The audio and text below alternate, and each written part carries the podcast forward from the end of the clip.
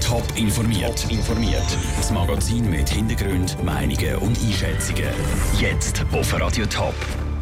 Warum auch 12.000 Unterschriften an der Zugverbindung Zwil nichts ändern und wo auch in den Sportferien als Schlittschuhendler möglich ist, das sind zwei von den Themen im Top informiert.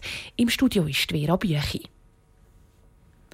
Es ist jetzt dann bald zwei Jahre das grosse Ärgernis der Pendler bei Wil im Kanton St. Gallen. Seit dem Fahrplanwechsel vor zwei Jahren müssen sie fast zwei Minu 20 Minuten auf den Anschlusszug warten. Der Ärger ist so groß, dass die Wiener eine Petition an Kanton und SBB lanciert haben. Viele andere kann aber auch die Petition nicht. Michel Borsche. Knapp 12.000 Leute haben bei der Petition Ausbau statt Abbau unterschrieben. Die Petition hat unter anderem die Anschlüsse am Bahnhof Wil verbessern. Die SBB ändert ihren Fahrplan jetzt aber nicht. Es bleibt bei der 17 Minuten Wartezeit vom einen Zug auf den anderen. Auf den neuen Fahrplanwechsel in zwei Jahren gibt es aber Hoffnung. Das wegen der Kontakt, die mit der SBB haben können geknüpft werden, sagt der Urs Scheller, der im Petitionskomitee im Vorstand ist. Jetzt werden wir den Kontakt mit diesen Leuten weiterpflegen und einfach immer wieder unsere Forderungen stellen, damit sie ja nicht vergessen gehen im nächsten größeren Ausbauschritt. Der Protest gegen den Fahrplanwechsel vor zwei Jahren hat langfristig darum sicher viel Positives. Das sagt auch die Stadtpräsidentin von Wil, Susanne Hartmann. Dass man die Bevölkerung sensibilisieren kann. Viele haben gar keine Ahnung von der Thematik. Das war ganz wichtig. Und noch wichtiger, dass wir unsere Forderungen klar beim Kanton können deponieren Jahre.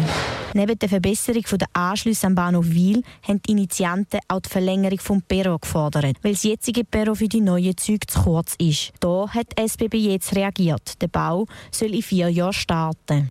Der Beitrag von Michel Porsche. Um das Problem mit den Anschlüssen zu Wil kurzfristig zu lösen, prüft die Stadt Wil, ob es bei den Busverbindungen neu einen Viertelstundentakt gibt. Der ganz dicke Wintermantel kann im Kasten bleiben. Die Temperaturen sind in den letzten Tagen deutlich milder geworden. Das heisst aber auch, dass die zugefrorenen Seen in der Region tauen. Wir müssen darum auch die Schlittschuhe wieder in den Kasten zurück. Andrea Nötzli hat im Topland umgeschaut. Die Freude war gross, als man endlich auf den kleinen Seen hat Schlittschuhendeln aber die Freude hebt nicht lang.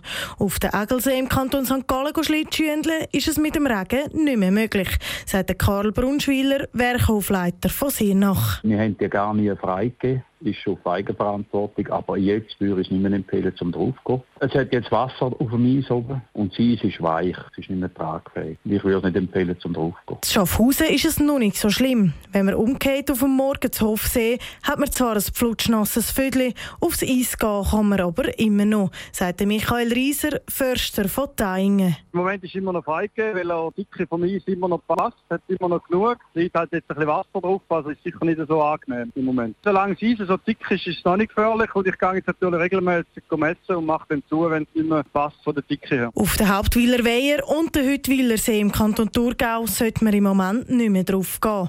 Es ist zu gefährlich, heisst auf Anfrage bei der Kantonspolizei Thurgau. Es werden in diesen Tagen aber keine Kontrollen gemacht, weil bei diesem Wetter sowieso die Leute eher weniger auf den See gehen. Der Beitrag von Andrea Nützli. Das US-Einreiseverbot wird ein Fall für die Versicherungen. Wer zum Beispiel schweizerisch-syrischer Doppelbürger ist, darf jetzt nicht mehr in die USA fliegen, auch wenn der Flug schon lange gebucht ist. Eigentlich ist so ein Fall nicht versichert, heisst, die Betroffenen bleiben auf ihren Kosten hocken. Weil der Beschluss von Donald Trump aber so unerwartet ist, zeigen sich die Schweizer Versicherer kulant. Die AXA Winterthur übernehmen die Kosten von ihren Kunden, sagt die Mediensprecherin Miriam Eberhardt. Im Moment haben wir noch keine Anfragen von Kunden. Es kann natürlich sein, dass sich äh, viele erst in den nächsten Tagen äh, werden mit dem Thema beschäftigen und sich dann eventuell bei uns melden. Wir gehen jetzt nicht von einer riesigen Anzahl von Kunden aus, aber das wird sich zeigen. Auch bei der Zürich-Versicherung heisst es auf Anfrage, sie würde die Kosten der Versicherten übernehmen, wenn jemand wegen dem US-Dekret nicht in die USA kann reisen kann. Sollen Ausländer aus der dritten Generation einfacher an den Schweizer Pass kommen? Das entscheidet das Schweizer Stimmvolk am 12. Februar.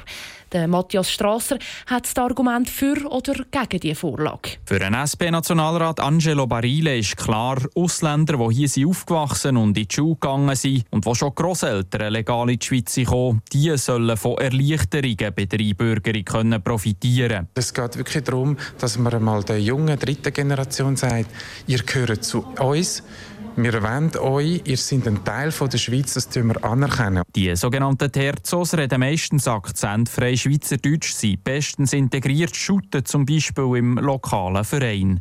Der Bundesrat und die Mehrheit des Parlaments schlagen darum vor, dass die Terzos nicht mehr das ganze sehr aufwendige Einbürgerungsverfahren müssen machen müssen. Erleichtert heisst, dass man nicht den Sprachtest machen muss, dass man nicht muss beweisen muss, dass man integriert ist, sondern dass man davon ausgeht, dass eine Person, die da geboren und in die Schule ist, schon einmal die Sprache kann und sich da daheim fühlt. Und gleich müssen die Terzos noch eine ganze Reihe von Bedingungen erfüllen. Sie dürfen nicht älter als 25 sein, müssen hier geboren geboren sind und in die Schule und auch die Eltern müssen schon hier in die Schule gegangen sein.